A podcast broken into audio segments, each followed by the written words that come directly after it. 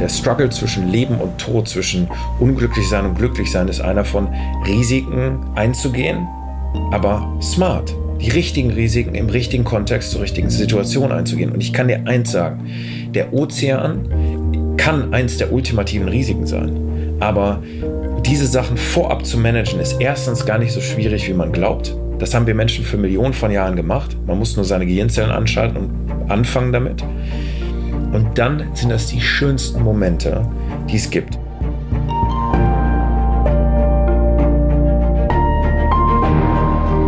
Helden der Meere. Der Blue Awareness Podcast mit Christian Weigand. Hallo und herzlich willkommen zu dieser Folge von Helden der Meere. Stell dir vor, du schwimmst im Ozean. Du genießt gerade das Wasser, entweder beim Schwimmen oder beim Wassersport, du tauchst oder schnorchelst und auf einmal hörst du einen Ruf. Achtung, Hai!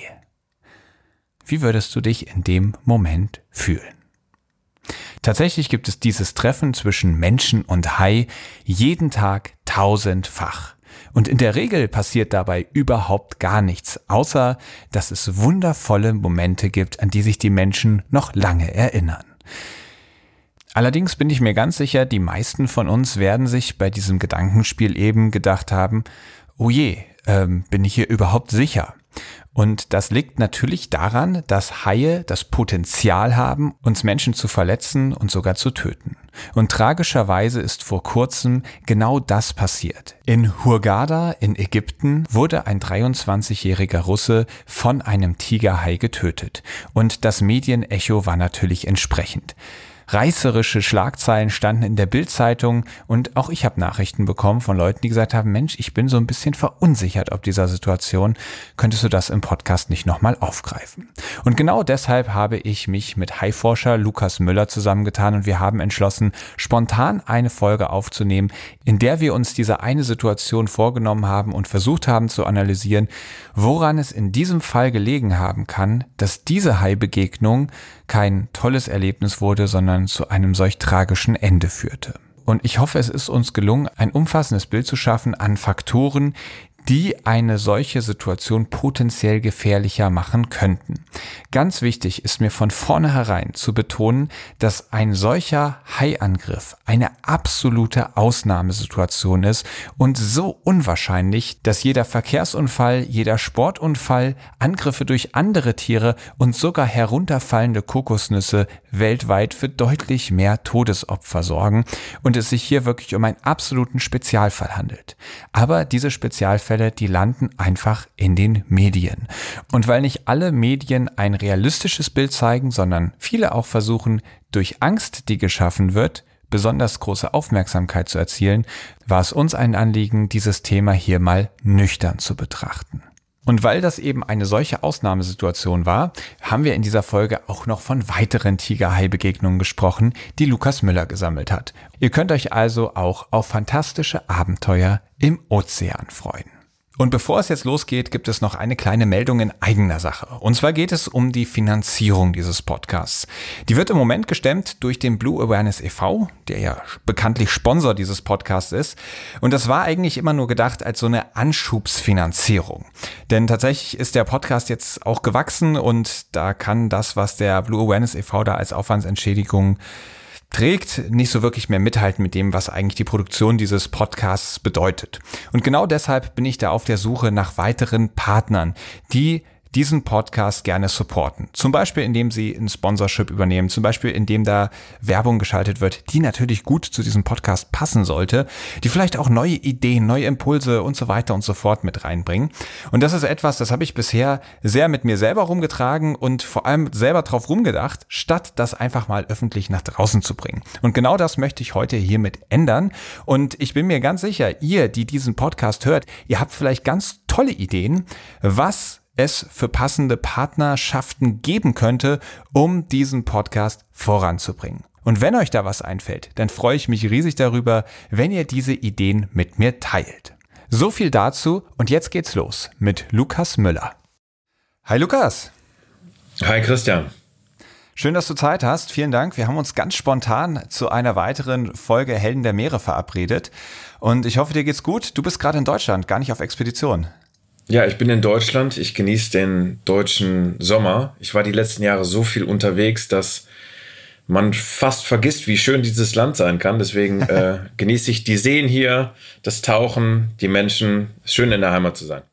Sehr schön, das freut mich. Und mir geht's genauso. Im Sommer, da lässt sich zu Hause echt gut ab, aushalten. Und wir fangen direkt mal an, und zwar mit der ersten Kategorie, dem Meeresrauschen. Meeresrauschen. Lukas, ich möchte einmal mehr von dir wissen. Wie sieht für dich die perfekte Begegnung mit einem Tigerhai aus? Ich schwebe in der Wassersäule. Ich bin komplett entspannt. Ich sehe die Partikel im, im Wasser schweben, ich genieße die Sonnenstrahlen, die einfallen durch die Wasseroberfläche und fühle mich wie ein Astronaut, der einfach schwebt im, im All. Ich merke, wie das Wasser über meine Haut gleitet, wie ich langsam anfange zu sinken. Ich nutze meine Hände, meine Füße, meinen gesamten Körper, um die Hydrodynamik von mir als einem Schwimmkörper so zu verändern, dass ich, dass ich fliege, dass ich Teil bin von diesem Wasser. Ich merke, wie ich durchs Wasser falle und fühle mich wohl, bevor der Tigerhai überhaupt auftaucht. Und dann in der Entfernung sehe ich den Schatten, erkenne, dass es ein Tigerhai ist, kann an dem Verhalten lesen, dass er entspannt ist und trotzdem neugierig. Das Tier schwimmt langsam auf mich zu. Unsere Blicke treffen sich ich merke, wie das Tier mich mit seiner Seitenlinie und seinen elektromagnetischen Sensoren abtastet. Und wie merkst du das? Das ist so eine unsichtbare Verbindung, genauso wie ähm, du bist in einer Bar, ja, und meine Lebensgefährtin vor, vor zehn Jahren zum Beispiel, die hat mir einen Blick zugeworfen, ich habe ihren Blick zugeworfen und man kann gar nicht beschreiben, wo da eine Verbindung ist, ja, beim, beim Augenkontakt oder ob es das Lächeln ist, man merkt einfach, dass es da ist. Ja? Und dann beginnt Aktion, Reaktion, die kleinsten Bewegungen führen dazu, dass da eine, eine sehr elektrische Verbindung ist, aber entspannt, ruhig. Dann dreht das Tier ab, weil es Respekt vor mir hat. Ich bin selbstbewusst und habe trotzdem Respekt vor dem Tigerhai und gebe auch dem Tigerhai seinen Platz. Und dann schwimmt das Tier um mich herum, ich tauche ab, tauche neben dem Tier, das Tier taucht weg, kommt wieder zurück und im besten Fall kann man diesen Tanz, dieses ganz, ganz intensive Gefühl in der Präsenz eines Raubtiers zu sein, sich in den Augen zu verlieren, in der Imposanz dieses riesigen Körpers von mehreren hundert Kilo. Im Idealfall kann das über drei, vier, fünf, sechs Stunden fortwähren. Ich war schon bis zu zwölf Stunden an einem Tag mit den gleichen Tiger im Wasser. Das klingt ja wirklich wie so ein Flirt. Ja, es ist ein Flirt mit einem sehr, sehr großen, kompetenten Raubtier. Aber es ist eine, eine, eine Erfahrung, die ich glaube, uns als Menschen zeigt, wie es sich anfühlt, lebendig zu sein. Für manche Leute ist das ein Berg, für manche Leute ist das äh, Fallschirmspringen. Manche Leute haben das beim Kampfsport, andere fahren Mountainbike dafür, die nächsten gehen surfen in einer Welle. Und für manche von uns ist es in der Präsenz von einem Tigerhai zu sein. Sehr schön. Wir springen jetzt mal in die nächste Kategorie und das ist heute nicht direkt Abenteuer Ozean, sondern wir wollen heute am Abgrund der Meere beginnen. Am Abgrund der Meere. Es gab jetzt ja vor kurzem einen Zwischenfall mit einem Hai, ein tödlicher Unfall in Hurghada in Ägypten.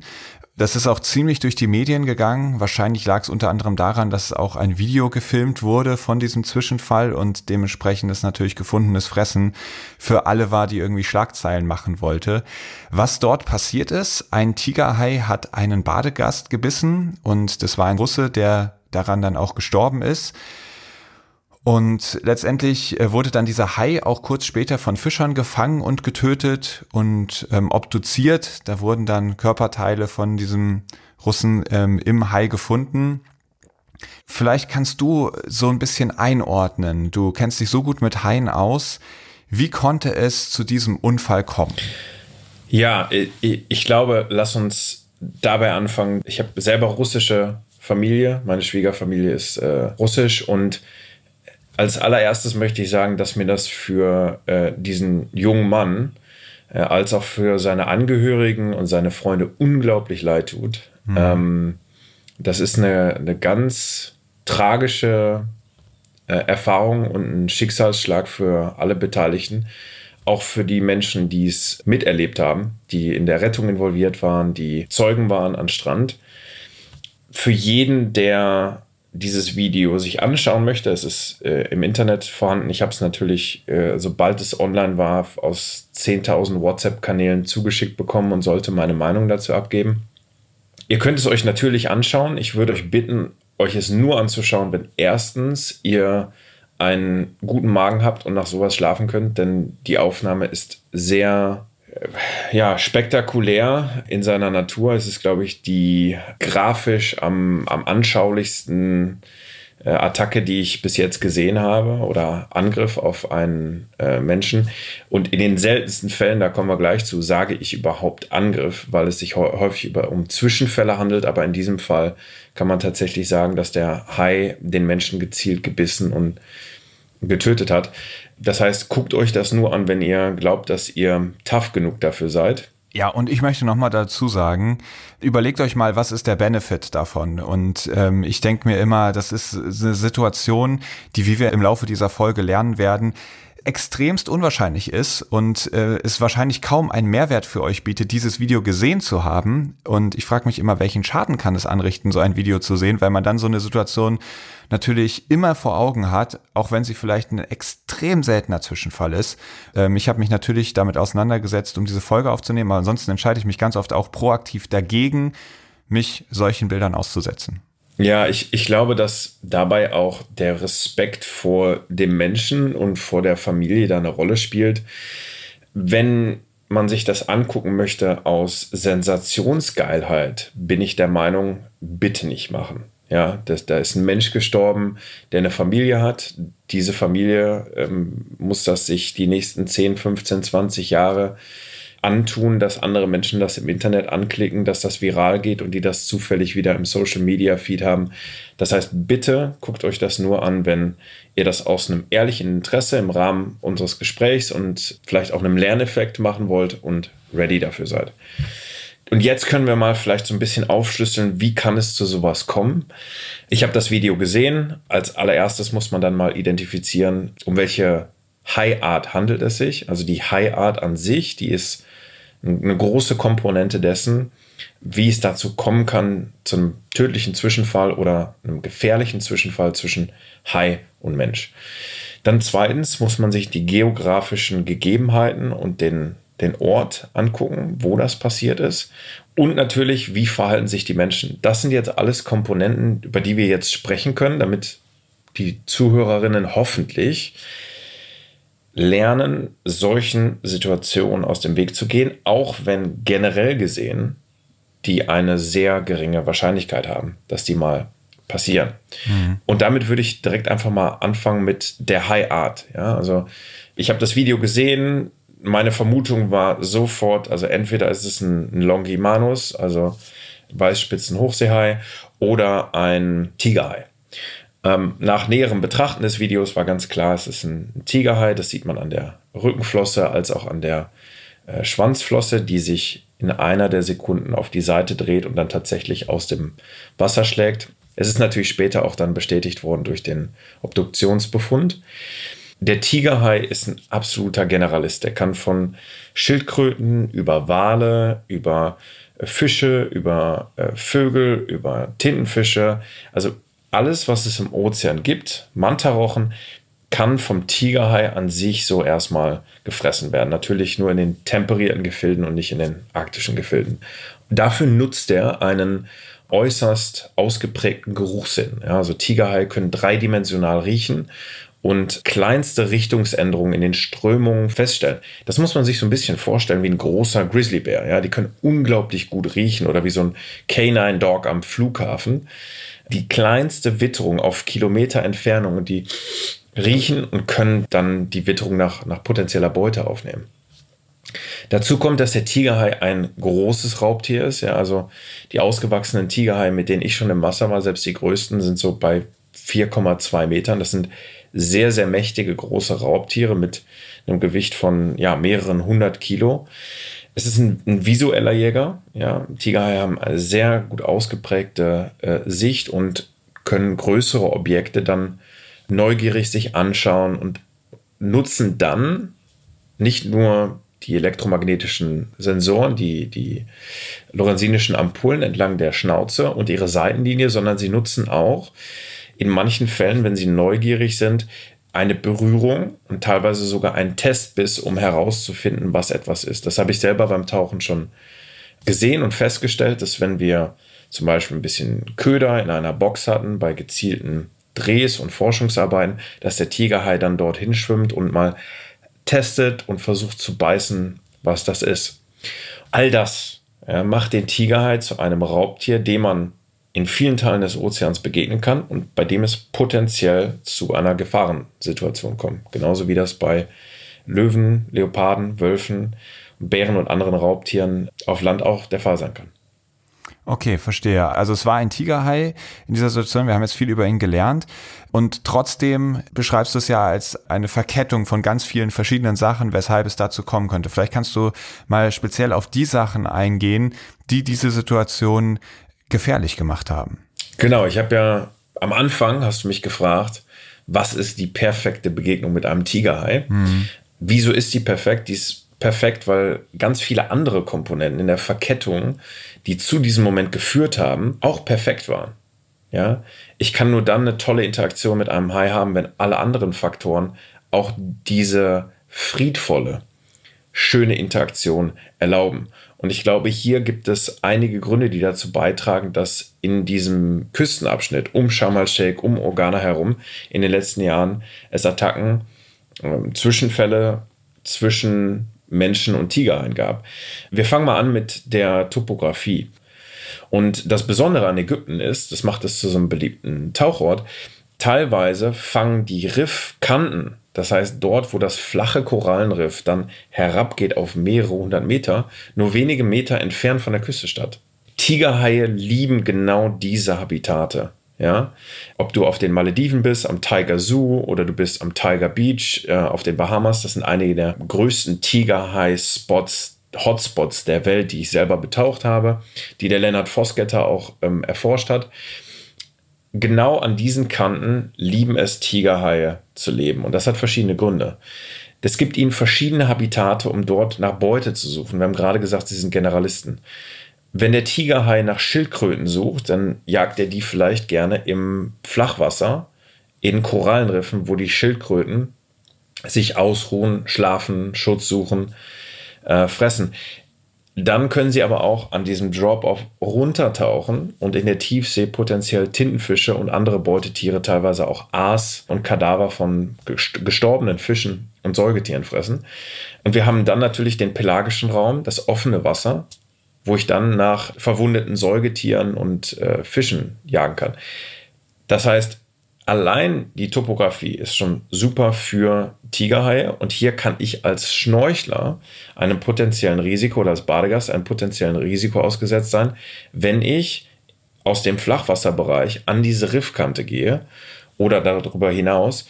Das ist oft ein Bereich, in dem wir, wenn wir als Haiforscher unterwegs sind, gezielt nach Haien suchen. Ja? Wenn mich jetzt jemand fragt, hier ist eine Insel XY, such nach Tigerhaien, dann wäre das für mich der erste Ort. Diese Kante. Eben genau diese Drop-offs. Genau. Okay. Ja. Und, und gleichzeitig, also du, du beschreibst es jetzt als, das wäre so der erste Schritt, wo es für Schnorchler ein bisschen heikel werden kann. Ist es denn schon gefährlich, überhaupt einem Tigerhai in diesem Bereich zu begegnen oder müssen da noch viele andere Faktoren dazukommen, damit es überhaupt sich zuspitzen kann? Das ist eine super Frage, denn ich glaube, dass hier noch mehrere Faktoren eine Rolle spielen. Also grundsätzlich erstmal zu sagen, man darf nicht an so einem Drop-off schnorcheln oder baden, wäre meiner Meinung nach äh, Panikmacherei. Denn der Ozean ist riesig. Ja. ja. Äh, Tigerhaie sind nur noch ein Bruchteil ihrer ursprünglichen Population. Das heißt, so viele Tigerhaie sind gar nicht mehr übrig, auch in Ägypten. Das heißt, die Wahrscheinlichkeit, dass mir so ein Tigerhai an so einem Ort begegnet, ohne dass er angelockt wurde oder ohne dass die Konditionen eine Interaktion provozieren, die ist schon mal verschwindend gering. Zweitens, Tigerhaie an sich jagen nicht direkt Menschen. In der Regel ist es so, dass Tigerhaie sehr neugierig sind, aber trotzdem noch unterscheiden können zwischen einem ihrer Lieblingsbeutetiere und einem Menschen, der, muss man ganz ehrlich sagen, nicht ganz oben auf der Prioritätenliste äh, steht in dem Nahrungsschema von einem Tigerhai. Und wir als Affen sind ja de facto keine Wassertiere. Also ja, vor Hunderttausenden von Jahren sind ja nicht Neandertaler ins Meer gegangen und sind im Beuteschema von Haien drin gewesen. Das muss man sich vor Augen führen. Das ist ganz wichtig zu sagen. Aber du hast gerade angesprochen, welche anderen Faktoren können noch dazu führen, dass hier was passiert ist. Und ich glaube, darüber ist bis jetzt noch nicht ausreichend geredet worden, auch in den Medien nicht. Es gibt Indikationen, dass Tigerhaie im Roten Meer, da gibt es bis jetzt wenige Studien, die öffentlich publiziert wurden, aber von dem, was ich von Kollegen weiß, ähm, die in der Region gearbeitet haben, dass Tigerhaie von April bis September mit einer höheren Wassertemperatur auch in Küstenbereiche kommen und sich vermehrt in Küstenbereichen aufhalten. Wieso das so ist, ist wirklich noch nicht geklärt. Da gibt es ganz, ganz wenig Studienergebnisse. Deswegen ist das mit, mit so einer bisschen, so einer Prise Salz ähm, zu genießen, was ich jetzt sage, aber es, es könnten Erklärungen sein. Ähm, zum einen, wir haben genau überlappend in diesen Monaten, ich glaube von Mai bis September, die Nesting Season ähm, der Schildkröten. Das heißt, die Schildkröten kommen in, in die Küstenbereiche. Und die Schildkröte, habe ich ja eben gesagt, ist ein Nahrungsbestandteil von Tigerhaien, sogar ein ziemlich wichtiger Nahrungsbestandteil. Habe ich also jetzt viele Schildkröten im Küstenbereich, dann kann das auch sein, dass die Tigerhaie vermehrt nach Nahrung genau in dem Bereich suchen, wo sich Badegäste und andere Menschen aufhalten. Das könnte ein Grund sein. Ein anderer Grund könnte sein, dass nachweislich der Metabolismus, also der Energieverbrauch von wechselwarmen Tieren wie Haien zum Beispiel im Ozean, ansteigt mit der Umgebungstemperatur. Mhm. Ist es wärmer, verbrauche ich mehr Energie, also muss ich auch mehr Kalorien und Beute zuführen. Konsequenterweise weiß man auch, dass oft bei Haien, die sich nicht kühlere Gewässer gezielt dann aussuchen können, in wärmeren Sommermonaten die Haie entsprechend mehr jagen müssen, um ihren Kalorienbedarf zu decken. Das könnte eine Erklärung dafür sein, wieso Tigerhaie gerade entlang der Küste dann vermehrt Neugierde zeigen und vielleicht auch in Zweifelsfällen, wenn der Tigerhai sich nicht hundertprozentig sicher ist, ob es Beute ist, mal eher zugebissen wird, weil er einfach hungriger ist. Das sind für mich so die, die Faktoren, die man erklären kann, basierend auf der Topographie, der Ozeanographie und vielleicht der Ökologie des Hais. Mhm. Das sind keine Faktoren, die wir als Menschen so beeinflussen können. Es gibt aber, glaube ich, noch weitere Faktoren, die hier eine Rolle spielen, die Menschen verursacht sind. Und das ist zum einen die Überfischung des Roten Meers. Ja, es ist ganz klar, dass in den letzten zwei, drei Dekaden das Rote Meer chronisch überfischt wird und überfischt ist und viele Fischpopulationen ja nur noch einen Bruchteil darstellen dessen, was sie mal waren. Und das geht auch noch weiter. Das ist ein Prozess, der noch nicht ganz abgeschlossen ist und ähm, das verschärft natürlich diesen Punkt, den du eben erklärt hast, mit dem ein Hai, der hungrig ist, wird eher mal ausprobieren, wo er Beute findet.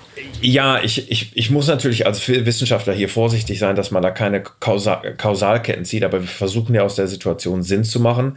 Und es wäre logisch, dass Haie dann in der Suche, gerade in den Sommermonaten, gerade wenn Schildkröten im Flachwasserbereich sind und der Hai hungrig ist, er Entscheidungen trifft, die er normalerweise in einem intakten Ökosystem so vielleicht nicht getroffen hätte. Mhm. Und jetzt kommen wir zu einem, ja, zu einem weiteren Punkt. Wir haben da noch so zwei Einflüsse, die Menschen im Roten Meer auf Haie haben. Und der eine ist das Füttern von Fischen entlang der Küste. Und der andere ist das Füttern von Haien zum tauchen. Beides Themen, die so ein bisschen kontrovers sein können. Ich versuche sie mal so ein bisschen einzuordnen. da habe ich ganz, ganz viele Videos gesehen und Berichte und Fotos und Facebook-Posts und Instagram-Posts, wie nicht nur für den Schnorcheltourismus, sondern auch für Badegäste und Leute, die dort zum, zum Urlaub hinfahren, Fische angefüttert werden. Da habe ich Berichte gekriegt, äh, dass diese Fische nicht nur angefüttert werden mit ein bisschen Brot, sondern mit Lebensmittelresten, teilweise mit ähm, übrig gebliebenem Fleisch, äh, teilweise mit übrig gebliebenen Fischen. Ich kann jetzt schlecht sagen, auf welcher Skala das passiert. Ja, das sind jetzt Anekdotenberichte. Ich habe keine Studienerfassung dazu gesehen, deswegen möchte ich da vorsichtig sein, wieder Kausalketten aufzumachen. Aber von dem, was ich gesehen habe, passieren zwei Sachen. Zum einen Geruch. Dieser Geruch kann dazu führen, dass der Tigerhai dann sagt, ich schwimme jetzt mal näher ran.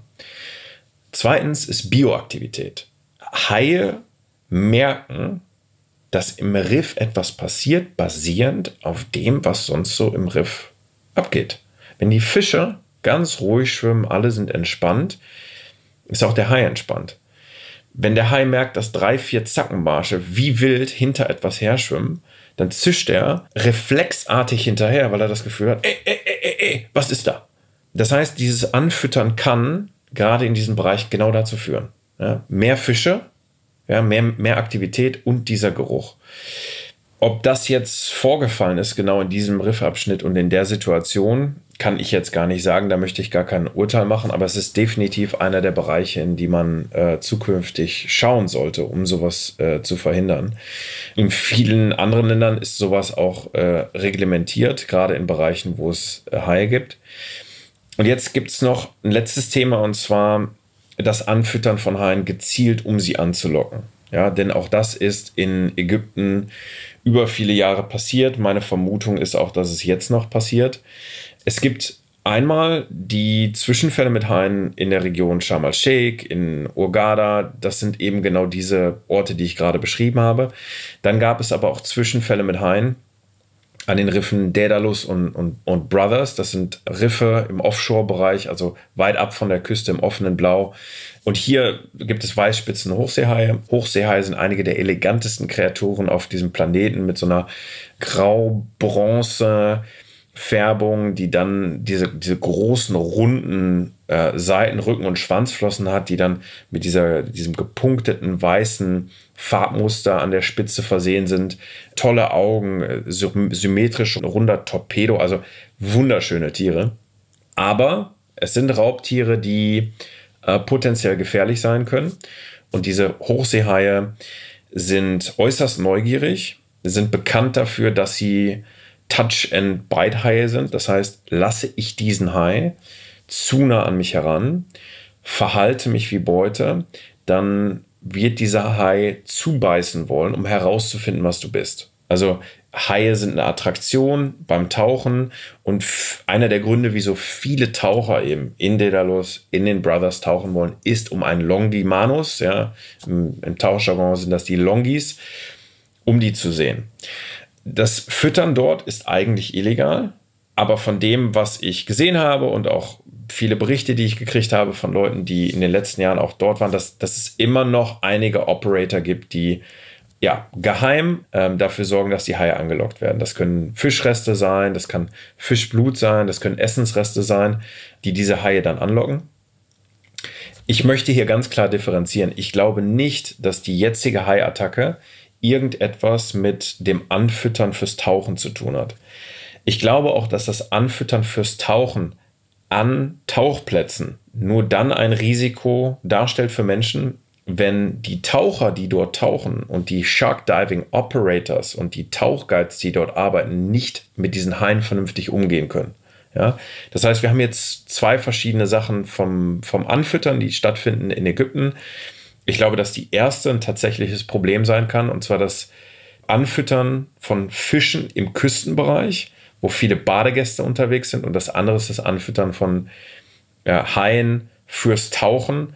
Und da sehe ich eher das Problem, dass wenn Taucher im Wasser sind, die unerfahren sind, dass da was passiert. Aber wie du merkst, ne, das war jetzt relativ mhm. viel Input und Gedanken, die ich mir dazu gemacht habe, wieso dieser Moment so schrecklich ausgegangen ist, im Gegensatz zu den Moment, den ich am Anfang ja.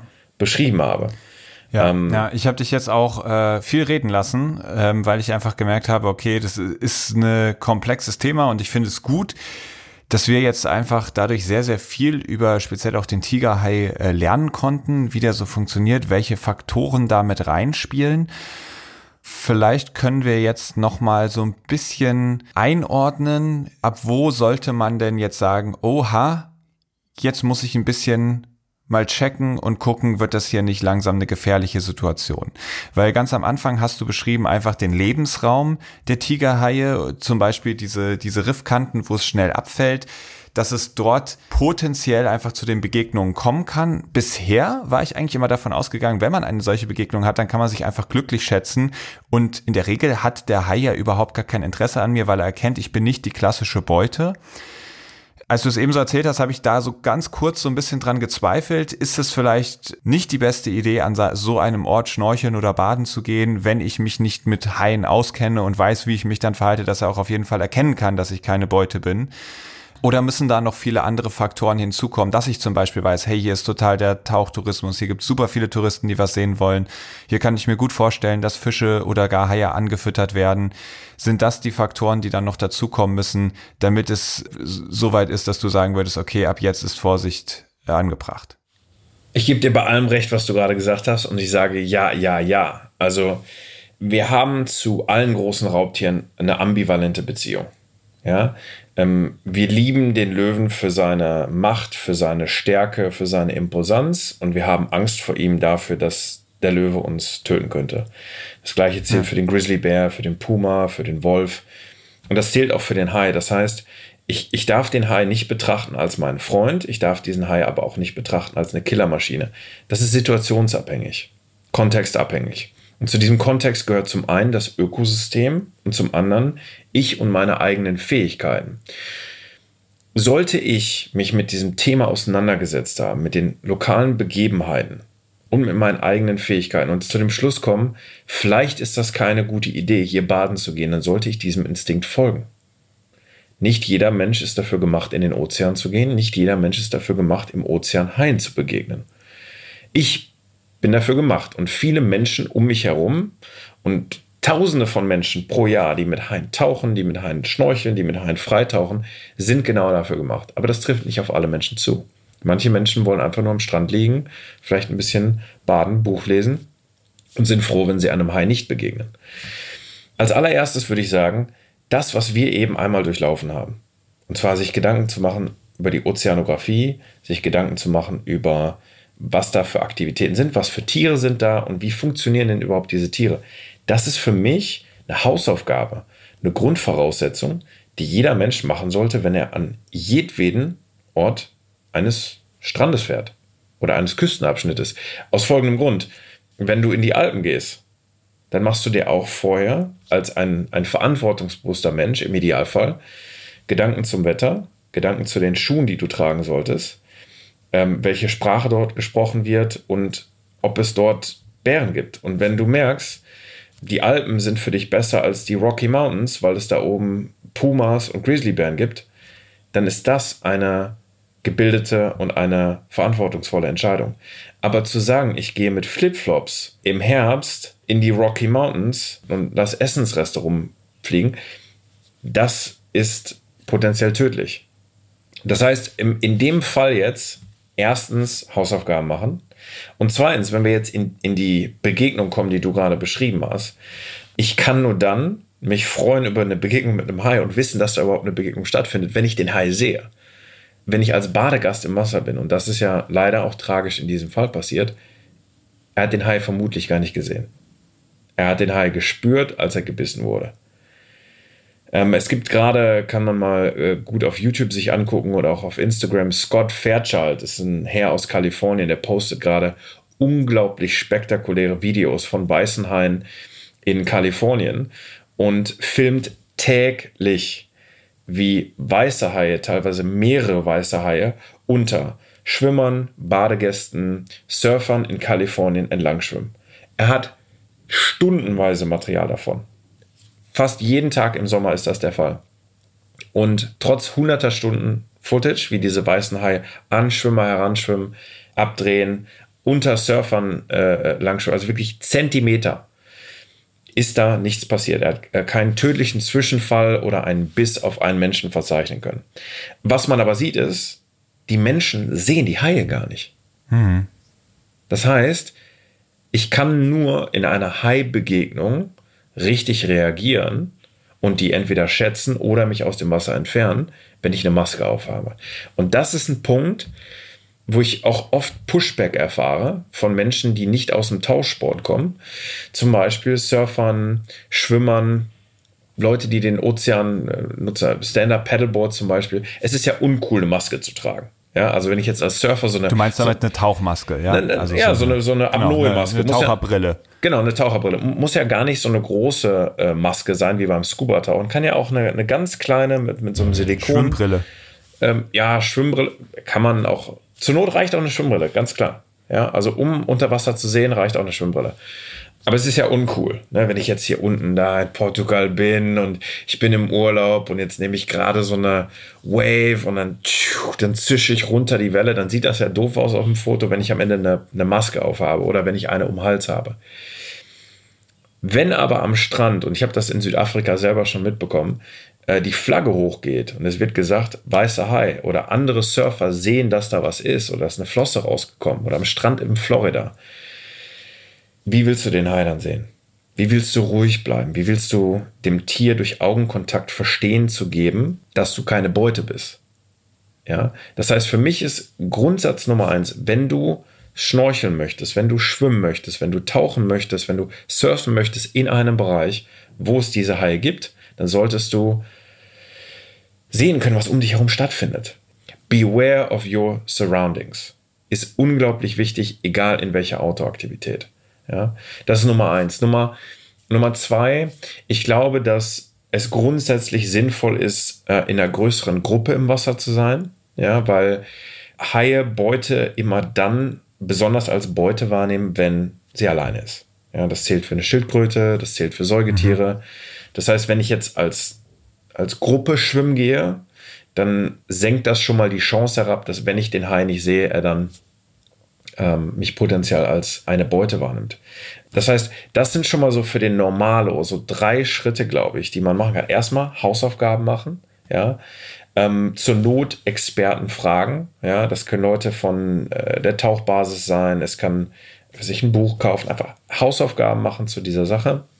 Äh, zweitens eine Maske tragen, auch wenn es uncool aussieht. Drittens in einer Gruppe sein, denn selbst wenn es einen Biss gibt, der jetzt vielleicht nicht so schlimm ist wie bei einem Hai, ist in der Gruppe zu sein im Ozean grundsätzlich hilfreich. Also ich werde von der Qualle gestochen ja. oder ich gerate in Strömung oder ich habe einen Krampf in den Waden. Bleibt in der Gruppe. Ja, verstehe. Lass uns trotzdem noch mal einordnen. Also das klingt jetzt so ein bisschen so, als wenn ich jetzt auf, mal angenommen, ich bin jetzt in Ägypten, höre gerade diese Folge, äh, war die letzten Tage einfach immer bedenkenlos baden und merke jetzt, oh shit, eigentlich habe ich keine Ahnung von den Haien, keine Ahnung vom Surrounding, ich habe auch keine Schwimmbrille dabei. Sollte man dann ab jetzt äh, besser gar nicht mehr ins Wasser gehen in Ägypten, bis ich diese Hausaufgaben gemacht habe? Also, und das ist ein ganz interessanter Punkt. Diese Zwischenfälle zwischen Haien und Menschen, die passieren in Ägypten immer genau dann, wenn es die Hochsaison im Tourismus gibt. Und da fahren zig Millionen Menschen nach Ägypten jedes Jahr. Das heißt, die Dichte an Menschen entlang dieser Küste, die ist unglaublich hoch. Die Wahrscheinlichkeit von einem Hai gebissen zu werden ist äh, geringer als die Wahrscheinlichkeit im Lotto zu gewinnen ja, äh, wahrscheinlich sogar zwei oder dreimal hintereinander im Lotto zu gewinnen. Das heißt, wir Menschen haben da so ein, zwei verschiedene Doppelstandards. Zum einen für die Tiere selber. Letztes Jahr äh, sind mehr als 100 Menschen äh, von Hippos getötet worden. Da kräht kein Hahn nach. Der Grund, wieso bei Haien so eine disproportional große Aufmerksamkeit entsteht, ist, weil es äh, eine gute Medienaufmerksamkeit macht. Ja, der Hai ist so das unbekannte, dunkle Tier, was in der Tiefe lauert. Es zieht, gerade in der Sommer, im, im, im Sommerloch. Was das macht mit uns, und das ist eigentlich ziemlich tragisch, es kreiert so eine Low Probability, High Impact Wahrnehmung. Was, was ich damit meine ist, normalerweise nehmen wir Risiken proportional wahr. Wenn ich zum Beispiel mit dem Auto fahre, dann weiß ich als Mensch, ich gehe ins Auto und hier ist ein Risiko, dass mir was passiert. Deswegen setze ich den Anschnaller um, deswegen habe ich ein Airbag. Wenn aber etwas passiert, was brutal ist, was spektakulär ist, was in den Medien in einer Gruppe geteilt wird und alle reden darüber, dann kann das bei uns dazu führen, dass wir dieser Sache im, in, in seinem Risiko eine viel größere, disproportional große Wahrscheinlichkeit zuschreiben. Ja? Hm. Und der zweite Doppelstandard ist so ein bisschen, bei, bei vielen Sachen, die wir in unserem Alltag äh, machen, akzeptieren wir ganz bewusst, dass da ein Risiko ist. Ja, das ist beim Mountainbiking fahren, das ist äh, selbst beim, beim Rauchen. Beim, beim, beim Rauchen, beim Alkohol trinken. Bei vielen Sachen akzeptieren wir dieses Risiko als Gesellschaft und sagen, okay, da, da hat ein Mensch ein Risiko eingegangen und hat vielleicht auch seine Konsequenz bekommen dafür. Das kann ich natürlich jetzt so in, in dem Fall äh, über den Vorfall in Ogada nicht sagen, möchte ich auch nicht, möchte nicht sagen, der Mensch hat hier einen Fehler gemacht und dann ist ihm was passiert. Ja, man, man kann nicht ausschließen, dass äh, er einen falschen Ratschlag bekommen hat, dass es einfach äh, Unglück war. Die, die, die Wahrscheinlichkeit, dass dir was passiert im Ozean mit einem Hai, ist wirklich verschwindend gering. Aber wir müssen anfangen zu akzeptieren, dass wir, wenn wir in den Ozean gehen, wir eine gewisse Verantwortung haben und auch wir medial beginnen, dem Ganzen nicht mehr so einen großen Wert zuzuschreiben, weil wir das bei allen anderen Dingen proportional auch nicht tun. Ja, genau. Und deswegen ähm, war mir das auch nochmal ein ganz, ganz wichtiger Punkt. Mein Ziel mit dieser Folge ist es, diese Situation aufzugreifen, weil ich auch die Rückmeldung bekommen habe, dass es Leute verunsichert hat, dass sie sich fragen, wie soll ich mich verhalten? Und ähm, es ist dementsprechend wichtig war für mich auch zu verstehen, wie konnte es dazu kommen und dadurch all diese Faktoren, die eine Situation potenziell gefährlich machen, zu verstehen. Und gleichzeitig ist jetzt eine ganz wichtige Aufgabe, nachdem wir uns jetzt 40, 50 Minuten lang damit auseinandergesetzt haben, was eine solche Situation gefährlich machen kann, wieder den Schritt rauszumachen, weil wir haben damit eine Situation erklärt. Das ist so, wie wenn man äh, einen Lottogewinn anschaut und sich dann erklärt, wie konnte es passieren, dass man diesen Lottogewinn gemacht hat. Ja, dann ähm, ist das noch lange nicht so, dass, dass, dass sich das so ganz oft wiederholt, sondern das ist eine Spezialsituation. Und genauso ist es auch hier. Es gibt so viele Statistiken. Kokospalmen sind gefährlicher als Haie, weil statistisch gesehen einfach mehr Leute durch herabfallende Kokosnüsse sterben als durch Haie. Von mir zu Hause jetzt zum Bäcker zu gehen, ist gefährlicher, als in Ägypten am Strand baden zu gehen, weil sehr viel mehr Verkehrsunfälle passieren auf diesem Weg dorthin als Haiangriffe in Ägypten. Und wenn wir ins Meer gehen, dann müssen wir eigentlich nicht in erster Linie vor dem Hai Angst haben, sondern eher davor, dass wir selbst einen, einen Krampf bekommen, irgendeinen Badeunfall, eine Strömung oder sonst was passiert. Das heißt, lass uns das jetzt noch einmal, und das hast du gerade auch schon getan, nochmal einordnen für uns wirklich. Es geht darum zu verstehen, deswegen haben wir dem so viel Aufmerksamkeit geschenkt. Und ich habe eben so gefragt, muss ich Angst haben, wenn, wenn jetzt in Ägypten ins Wasser geht. Und du hast natürlich völlig recht. Ja, es gibt diese super geringe Wahrscheinlichkeit und die zu ignorieren wäre falsch. Das kann passieren. Und gleichzeitig ist es völlig legitim, dort auch weiterhin baden zu gehen, auch ohne Taucherbrille und sonst was, weil diese Wahrscheinlichkeit einfach so unfassbar gering ist. Solche Risiken gehen wir im Alltag jeden Tag ein. Das Leben ist halt risikoreich. Und wenn man ins Meer geht, ja, da gibt es Haie und ja, es kommt zu Zwischenfällen und das sind aber die absolute Ausnahme und das ist ganz, ganz wichtig. Und jetzt möchte ich noch einen Punkt aufgreifen, der liegt, ist mir noch die ganze Zeit im Hinterkopf. Und zwar war für mich im Vorfeld zu dieser Folge noch so ein bisschen unklar, spricht man von einer Hai-Attacke, bezeichnet man es lieber irgendwie als Unfall, als, als Zwischenfall. Und du hast gesagt, du musst immer unterscheiden zwischen war es ein Unfall oder war es ein Angriff und hast angedeutet, dass es in diesem Fall tatsächlich ein Angriff war. Kannst du das jetzt nochmal auflösen? Das stand noch so ein bisschen im Raum. Wo, wo ist denn eigentlich der Unterschied und, und was hat es hier zu einem Angriff gemacht? Ja, also ich, ich habe ja im, im Vorfeld von unserer Folge hier, es ist jetzt schon ein paar Tage her, dass es passiert ist, Anfragen gekriegt von der Bild-Zeitung, von RTL, von ähm, äh, ja, vielen Medieninstitutionen, die dann sprechen wollen ähm, mit dir bezüglich ja, der Haie etc. Der Grund, wieso ich das lieber in einem Format mit dir mache, ist, weil wir hier in die Nuance gehen können, weil wir hier genau mit den Leuten sprechen können, die das betrifft, denen ich auch zutraue, dass sie dann nicht sagen, oh mein Gott, der Hai ist gefährlich, weil ich eine Headline für 10 Sekunden in, in einem Online-Video gesehen habe oder vielleicht im, im Fernsehen. Hier können wir über Nuancen sprechen. Und bei der Terminologie und der Nutzung von Sprache ist Nuance und Kontext auch immer ganz wichtig.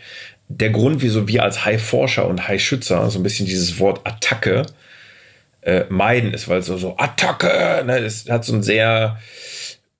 Es malt ein Bild, es erzählt schon eine eigene Geschichte fast, ja. Genau. Das Wort Attacke oder Angriff an sich kann man ja auf viele andere Sachen auch übertragen. Nur komischerweise bei Haien hat es so eine ganz bestimmte Konnotation. Wenn ich jetzt sage, ich bin von einem Hund angegriffen worden oder das war eine Wespenattacke.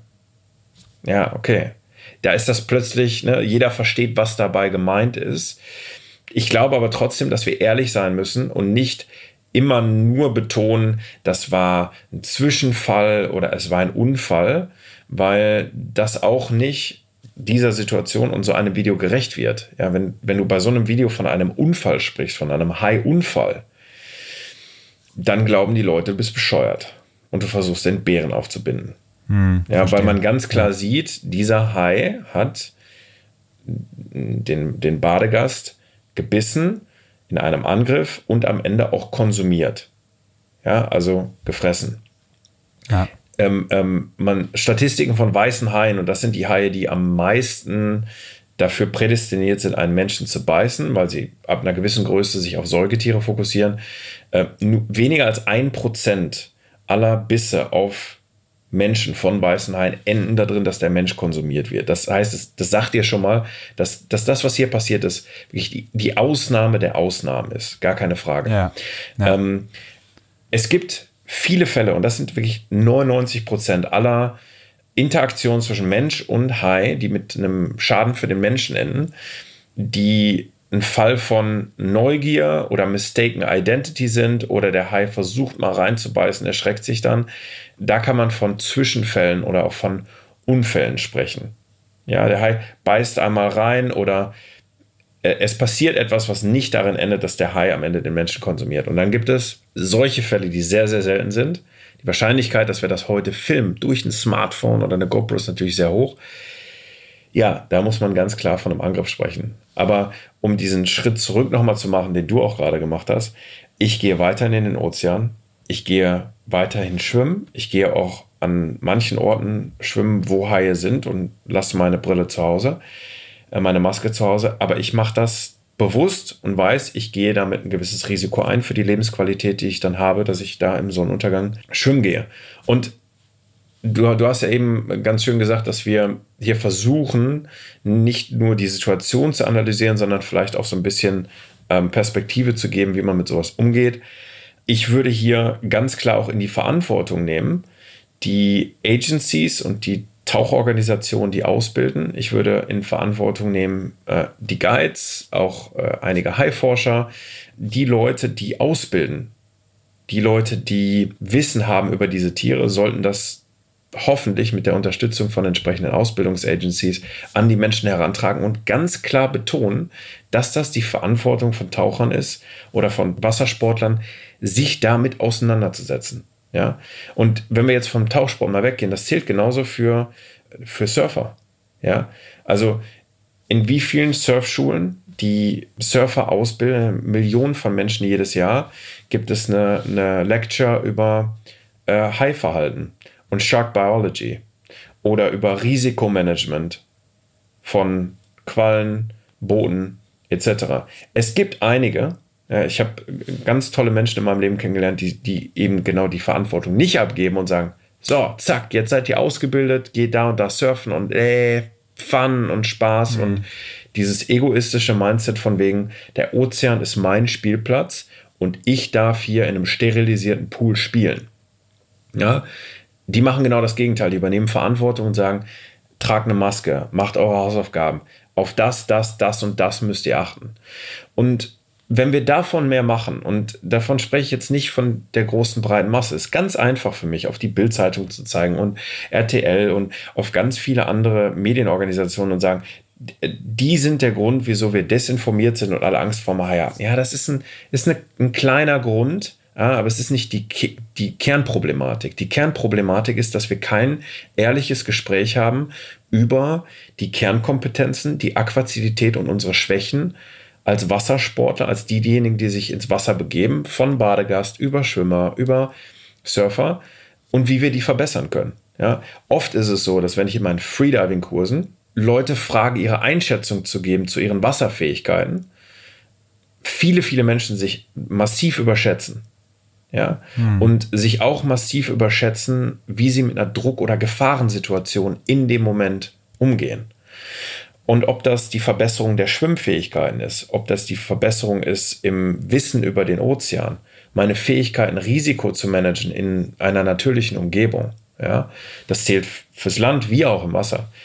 Das sind alles Faktoren, die, die man üben kann, wenn man Verantwortung übernimmt. Ja, und da ist einfach mein Appell auch an alle, die zuhören. Wenn ihr euch in den Ozean begeben wollt, dann bereitet euch entsprechend darauf vor. Ich habe jetzt so ein bisschen den Gedanken noch im Hinterkopf, wenn man sich auf alle Gefahren, die es gibt, quasi so detailliert vorbereiten sollte, dann kommt man vielleicht gar nicht mehr dazu, irgendwas zu machen. Weißt du, ich meine? Wenn, wenn, weil da müsste man jetzt ja theoretisch auch sagen, okay, ich bereite mich so über Haie vor. Ich bereite mich auf alle Tiere, die irgendwelche Gifte haben, seien es Quallen, seien es Petermännchen oder sonst was, welche allergischen Schocks ich haben könnte, vor und so weiter und so fort. Ähm, also wenn ich mir jetzt überlege, in Frankreich, in den Surfschulen, wo, wo ich gearbeitet habe, da wurde auch nicht über Haie gesprochen. Wurde nicht. Und ich hätte auch gesagt, da gibt's auch wirklich größere Gefahren als Haie, über die man eher hätte sprechen können und sollen. Und man, man über welche Gefahren habt ihr denn gesprochen? Ja, vor allem darüber über Strömungen, ähm, was passiert, wenn, wenn, ich, wenn die Strömungen packen, wie, wie man sich dann verhält, wie man damit umgeht, wenn man da in Panik gerät und sowas. Weil das habt tatsächlich. Ihr, habt ihr gesprochen über äh, Hypothermie? Nee. Habt ihr gesprochen über äh, Luftanhalten? Und nee. vernünftig. Habt ihr gesprochen über Bootsunfälle? Nee. Über Erste Hilfe, wenn man Wasser geschluckt hat? Nee. So. G genau das meine ich. Ähm, Risikomanagement ist nicht, dass an jeder Surfschule oder an jedem Ort der Welt wir uns Gedanken machen müssen über alle Risiken. Aber Risiko ist nicht was Schlechtes. Wenn man Liebe erfahren möchte, dann muss man das Risiko eingehen, äh, abgewiesen zu werden. Ja? Wenn ich Freundschaft erfahren möchte, dann muss ich mich verletzlich machen und ich muss das Risiko eingehen, enttäuscht zu werden wenn ich geschäftlich, beruflich erfolgreich sein möchte, dann muss ich das Risiko eingehen, zu scheitern. Der Struggle zwischen Leben und Tod, zwischen unglücklich sein und glücklich sein, ist einer von Risiken einzugehen, aber smart. Die richtigen Risiken im richtigen Kontext zur richtigen Situation einzugehen. Und ich kann dir eins sagen, der Ozean kann eins der ultimativen Risiken sein. Aber diese Sachen vorab zu managen, ist erstens gar nicht so schwierig, wie man glaubt. Das haben wir Menschen für Millionen von Jahren gemacht. Man muss nur seine Gehirnzellen anschalten und anfangen damit. Und dann sind das die schönsten Momente, die es gibt. Eigentlich ist ne, diese Folge hier, die, die verlangt mir unglaublich viel Energie ab, weil ich hier über eine, eine, Sache spreche, die mir unglaublich viel Energie gibt, die Hunderten von Menschen, die ich selber mit auf Expeditionen mitnehme, Energie gibt, die Millionen von Menschen auf der Welt jedes Jahr Energie gibt, ja, der Ozean und spezifisch dann die Haie.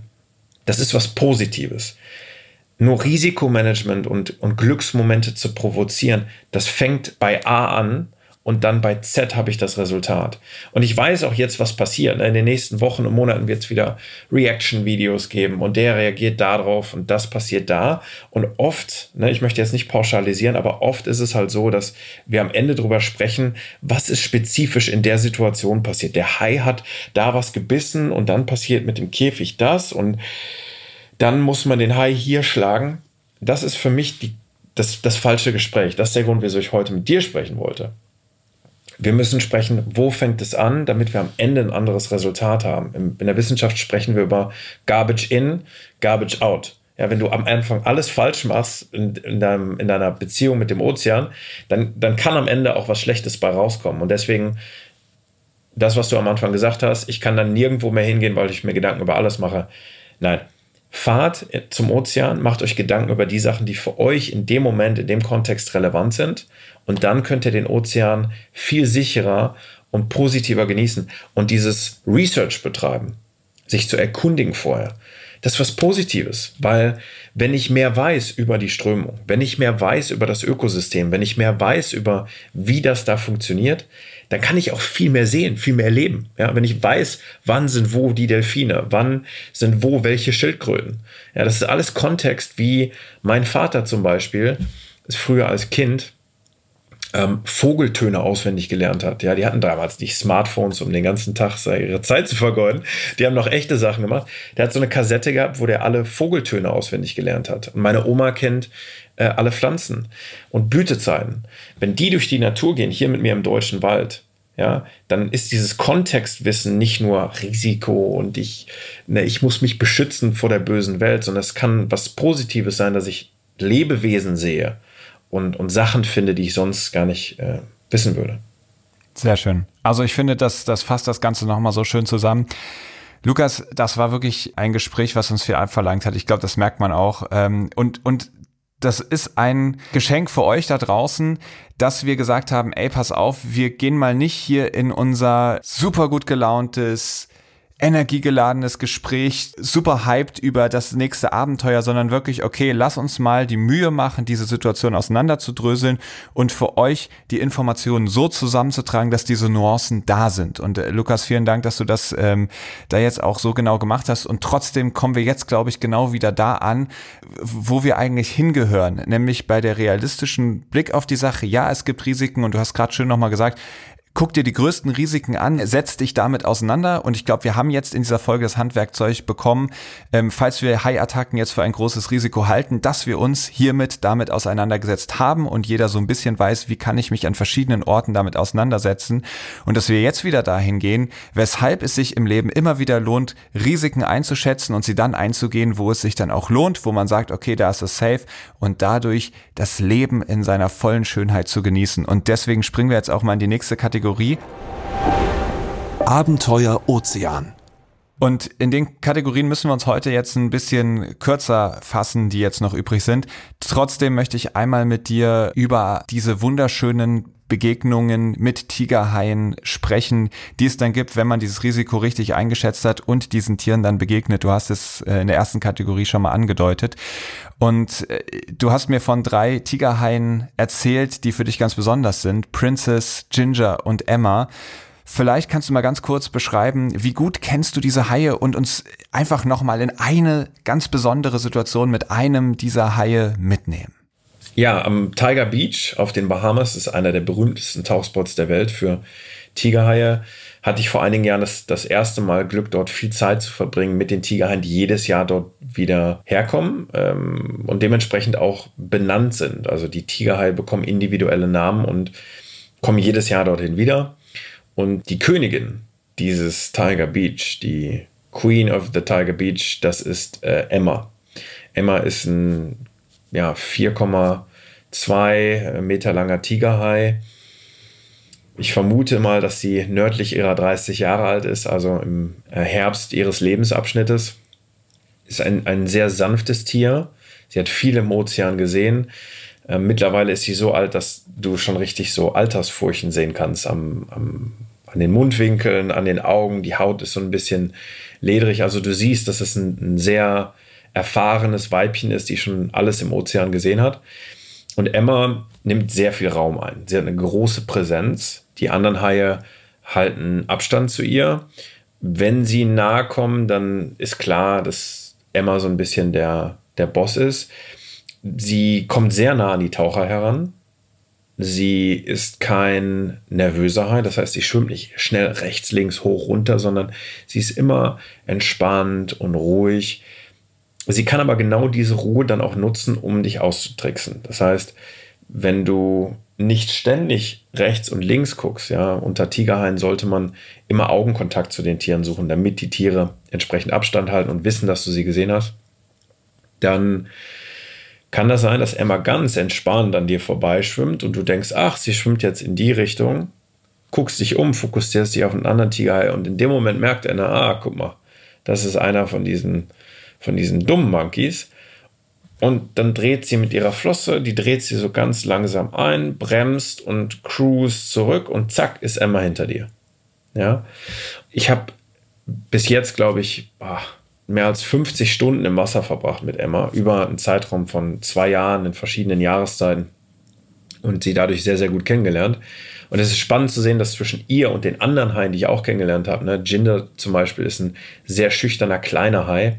Da gibt es richtig Charaktereigenschaften, also Charakterunterschiede, die, das hört sich jetzt ein bisschen verrückt an, man kann teilweise sogar die Entwicklung eines Charakters in einer Gruppe von Haien sehen, ähnlich wie das bei Menschen der Fall ist. Da muss man das studiert haben, das viele Jahre gemacht haben wie ich, bis man das irgendwann sieht. Aber ich glaube, selbst äh, einige Anfänger, die wir mit auf den Expeditionen hatten, konnten die Anfänge dieser Dynamik schon sehen, dass es verschiedene Persönlichkeiten gibt, dass diese Persönlichkeiten sich beeinflussen und über die Jahre konnte ich halt auch feststellen, wie die Tiere in ihrer Persönlichkeit oder in ihren Charaktereigenschaften in irgendeiner Form auch gewachsen sind oder sich verändert haben. Und ähm, das zeigt mir einfach, dass diese Tiere keine so mindless Killers sind, die blutrünstig durch die Ozeane schwimmen, sondern die haben eine ganz eigene Lebensgeschichte, eine ganz eigene Persönlichkeit und versuchen einfach nur in diesem Ozean zu überleben, den wir gerade ja auch zugrunde richten. Mhm. Und wenn du in diese 50 Stunden mit Emma zurückdenkst, gibt es da einen ganz besonders denkwürdigen Moment, den du nie vergessen wirst? Ja, total. Und zwar diese Saison. Ich war im März dort, um ähm, Expeditionsteilnehmern den Umgang mit äh, Tigerhaien näher zu bringen. Ich kenne einige der, der Bootsoperator, die dort am Tiger Beach sind. Wir waren auf einem der großen Liverboards. Und dann wollte ich Freunde von mir besuchen, die anderthalb Kilometer weiter äh, nördlich geankert hatten. Und die Strömung treibte genau in diese Richtung des Katamarans. Und deswegen bin ich und eins, eins der Crewmitglieder in Schnorchelausrüstung, in Freediving-Ausrüstung, dann anderthalb Kilometer durch den Tiger Beach gedriftet. Das ein tolles Ökosystem ist. Ne? Seegraswiesen, es ist nur zwölf Meter tief, glasklares Wasser. Ich war also nicht an dem Boot, an dem Tauchplatz, wo die Tigerhaie angefüttert werden, sondern bin durch diesen, dieses wilde Habitat getrieben und musste gar nicht mich bewegen, war total meditativ. Die Sonne hat geschienen, keine Strömung, kein Wellengang, es war äh, flach und aus dem Nichts in der Entfernung sehe ich Emma und ich habe nichts gemacht, gar nichts. Ich, ich liege so im Wasser und Emma kommt entlang geschwommen, schwimmt unter mir, neben mir, guckt nach oben und dann habe ich zwei, dreimal ein Geräusch gemacht. Ich habe so und mit den Handflächen so ein bisschen gerieben, um diese Neugier im Hai zu provozieren. Und ich kenne Emma und ich weiß, dass Emma von sowas dann angelockt ist und Sie dreht ihren Kopf, guckt mich an und kommt ganz langsam in Slow Motion auf mich zu und ich, ich sehe diesen, diesen Tigerhai. Und dann schwimmt sie auf mich zu und ich wusste, dass sie erkennt, dass ich ein Mensch bin und habe meine Arme bei mir gehalten, habe einfach nur Augenkontakt gehalten. Ich war komplett entspannt, keine Körperspannung, keine Furcht, habe einfach diese Präsenz genossen. Natürlich kriege jetzt Gänsehaut, siehst du gerade hier in der Kamera, mhm. ähm, wenn ich dran denke. Und sie schwimmt auf mich zu und ich hatte vollstes Vertrauen, dass sie abdreht und einen halben Meter vor mir dreht sie ganz langsam ab in Slow Motion, guckt mich an, präsentiert mir ihre ganze Flanke, dreht ab, schwimmt runter und geht ihrer Wege und ähm, halt ein entsprechender Kontrast. Und das versuche ich halt auch den Leuten mit auf den Weg zu geben.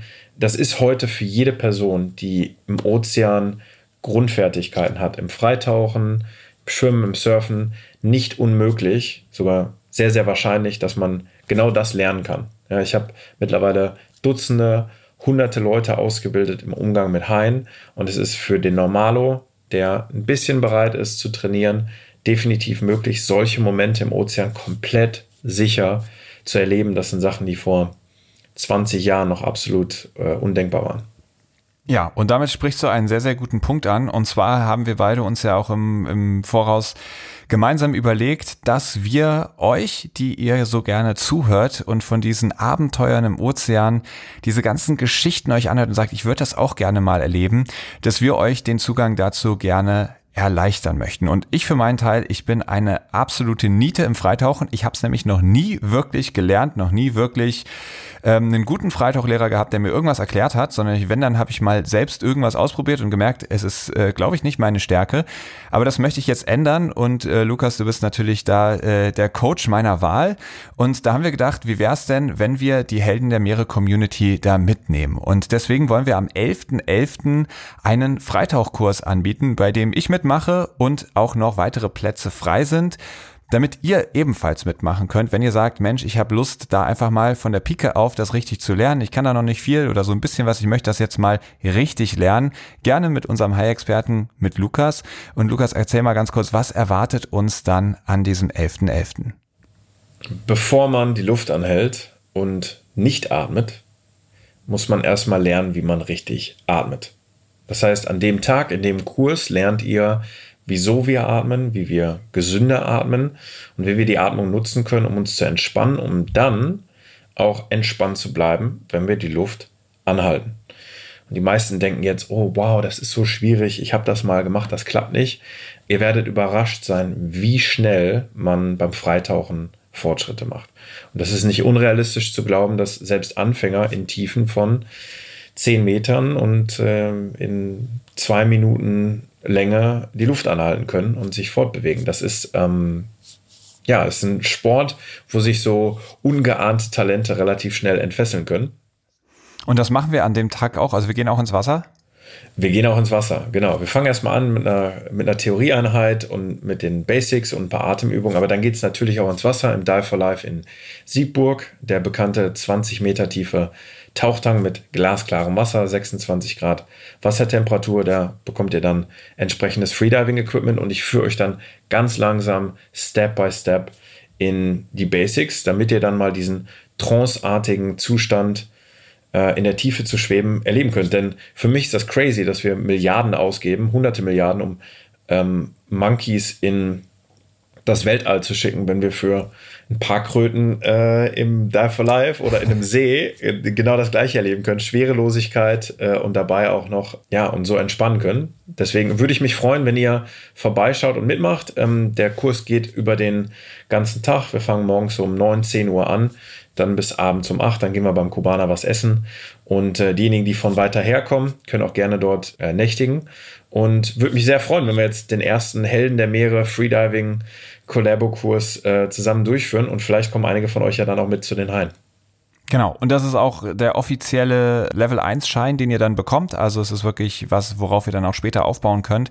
Ihr findet in den Show Notes alle weiteren Infos und könnt euch dann einfach gerne per Mail bei mir anmelden. Lukas, wir kommen jetzt in die letzte Kategorie und zwar Ebbe oder Flut. Du kennst das Ganze, eine kurze Entweder-Oder-Frage beziehungsweise ein Halbsatz. Ebbe oder Flut? Tiger oder weißer Hai? Weißer Hai. Freitauchkurs anleiten oder Vortrag halten? Ah, Freitauchkurs anleiten. Das ist äh, das Allerbeste der Welt, zu sehen, wie Menschen Spaß am Wasser haben. Das ist, äh, ich freue mich drauf. Sehr schön. Podcast oder Fernsehreportage aufnehmen? Podcast. Wow, ja. Das freut mich. ja, es ist halt ähm, das, die, die Fernsehreportage. Ähm, ich finde Reportagen an sich sehr, sehr gut. Ich muss ganz ehrlich sagen, so geht es, glaube ich, vielen von uns. Die super spannenden Formate, die ja gerade äh, mitreißen, sind meiner Meinung nach gar nicht mehr so sehr im Fernsehen, teilweise in den Mediatheken. Es gibt die Ausnahmen, aber wenn ich mir meine Podcasts angucke, dann oder anhöre, da konsumiere ich auf jeden Fall mehr. Sehr schön. Was ich jedem Freitaucher oder jeder Freitaucherin mal empfehlen würde. Mit Heintauchen. Ganz klar. Nee, ich glaube, mal weggehen von den orthodoxen Übungen. Und zwar mal was ganz anderes machen. Mal unter Wasser mit einem 20 Kilo Gewicht im Flachwasser Squats machen. Oder die Maske mit schwarzem Spray, ja, eine alte Maske mal aussprayen, sodass man unter Wasser tatsächlich nichts sehen kann und dann äh, sich am Seil runterziehen. Alles, was dreidimensionale Raumwahrnehmung, Orientierung und aquatische Skills fördert, was nicht in den Standardprogrammen ist, das würde ich empfehlen. Das ist auch das, was ich unterrichte. Natürlich immer in sicheren Bedingungen mit einem Buddy. Welche Schlagzeile über Haie würdest du gerne mal auf der Titelseite der Bild platzieren? Keine Haiart mehr vom Aussterben bedroht. Die Sensation. Sehr schön. Wenn du wüsstest, dass alles gelingt, egal was du dir vornimmst, was würdest du als nächstes machen? Vermutlich ähm, hier in Europa ein großes Meeresschutzgebiet einrichten.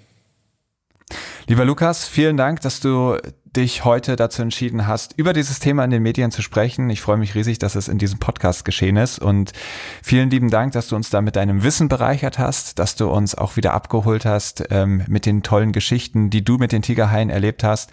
Ich freue mich total auf das, was uns bevorsteht, der Freitauchkurs und wahrscheinlich auch noch weitere Folgen im Laufe der nächsten Jahre.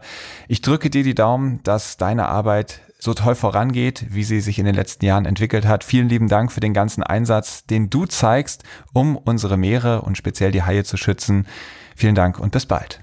Christian, äh, dir vielen Dank und bevor wir es äh, beenden, mein Dank ist nicht nur dafür, dass du äh, uns äh, hier die Plattform gibst, sondern dass du äh, deine Interviews mit, mit so einer Nuance und auch Integrität durchführst. Denn gerade in der heutigen Zeit, in der unglaublich viel über polarisierende Headlines geht, ist es wichtig, dass wir Gespräche führen können, in denen differenziert wird, in denen aber auch äh, klare Kante gezeigt wird. Ich glaube, die Wichtigkeit von der Plattform, die du hier geschaffen hast mit Helden der Meere, ist, dass wir in viele dieser Themen in der Tiefe eintauchen können, äh, pun intended, die in traditionellen Medienformaten einfach nicht gegeben ist. Deswegen vielen, vielen Dank, dass du auch damit den Haien äh, eine Plattform gibst und hoffentlich können die Leute dann für sich und ihre Erfahrungen im Ozean einiges mitnehmen. Und deswegen auch äh, ja, bin ich gespannt, was, was aus dem Helden der Meere Podcast äh, noch wird und freue mich auf zukünftige Besuche.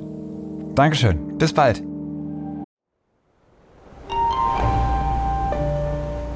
Werbung wie fändest du es, mit einem Atemzug abzutauchen, schwerelos durch das Wasser zu gleiten und so die Unterwasserwelt zu erkunden? Wenn das spannend klingt, dann solltest du vielleicht bei einem Helden der Meere Freitauchkurs mitmachen. Dort springst du gemeinsam mit mir ins Wasser und lernst von Lukas Müller das Freitauchen. Du musst dafür nichts können oder mitbringen, sondern lernst die absoluten Basics, wie man mit dem Freitauchen unfassbar viel Spaß hat und es gleichzeitig sicher tun kann. Nachdem unser erstes Angebot für diese Freitauchkurse sofort ausgebucht war, haben wir uns vorgenommen, diese Freitauchkurse nun jedes Jahr, einmal im Frühjahr und einmal im Herbst oder Winter durchzuführen. Falls du also Lust hast, melde dich bei mir und ich kann dir dann sagen, wann die nächste Möglichkeit besteht, bei einem Freitauchkurs mitzumachen.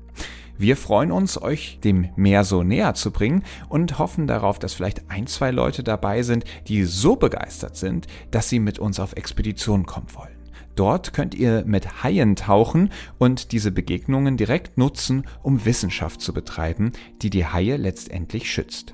Also, falls du darauf Lust hast, melde dich gerne bei mir per Mail an chris at blue-awareness.com oder schau vorbei auf www.helden-der-meere.com. Und wer weiß, vielleicht tauchen wir demnächst ja schon zusammen ab.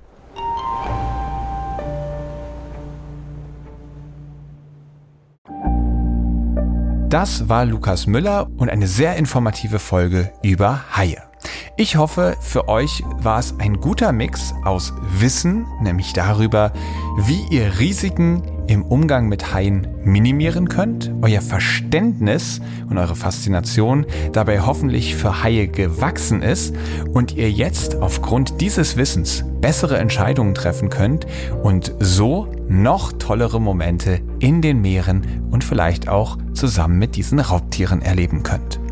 Für mich war das Ganze wieder sehr, sehr spannend, nämlich diese Frage von Risikomanagement und dabei nicht komplett risikoscheu zu werden, denn ja, das Leben, das bedeutet halt einfach hier und da mal Risiken einzugehen, sondern sich gut vorzubereiten und zwar vor allem auf die Risiken, die in den anstehenden Situationen besonders wahrscheinlich auftreten. Und falls ihr Lust dazu habt, euch noch besser auf Situationen im Wasser vorzubereiten, dann freue ich mich natürlich, wenn ihr mit mir zusammen den Freitauchkurs macht. Alle Infos findet ihr dazu in den Show Notes. Ihr könnt euch da jetzt anmelden und vielleicht sehen wir uns dann ja am 11.11. .11. im Die for Life in Siegburg. Wenn euch diese Folge gefallen hat, teilt sie wie immer gerne mit euren Freunden, mit der Familie, mit Kollegen und bewertet sie mit 5 Sternen. Denn das hilft dabei, diesen Podcast immer weiter zu verbreiten und immer mehr Menschen zu Meeresliebhabern zu machen. Denn das ist das Ziel von mir und vom Blue Awareness e.V., durch diesen Podcast für die Meere zu begeistern. Denn wir glauben, das, was man liebt, das will man auch schützen. Und wenn ihr uns dabei unterstützen wollt, dann könnt ihr diesem Verein natürlich gerne beitreten oder durch Spenden unterstützen. Und wie am Anfang schon mal angesprochen, falls ihr Stiftungen, Unternehmen oder Initiativen kennt, bei denen ihr denkt, Mensch, das wären klasse Partner für diesen Podcast, tja, dann sagt gerne mal Bescheid und bringt uns in Kontakt. Ich hoffe, in 14 Tagen seid ihr wieder mit dabei bei der nächsten Episode von Helden der Meere. Und bis dahin sage ich Tschüss. Aufnahme, Produktion und Schnitt Christian Weigand. Musik Paul Timmich und Dorian Behner. Design Malte Buck. Sprecher, Intro und Kategorien Moritz Schelius.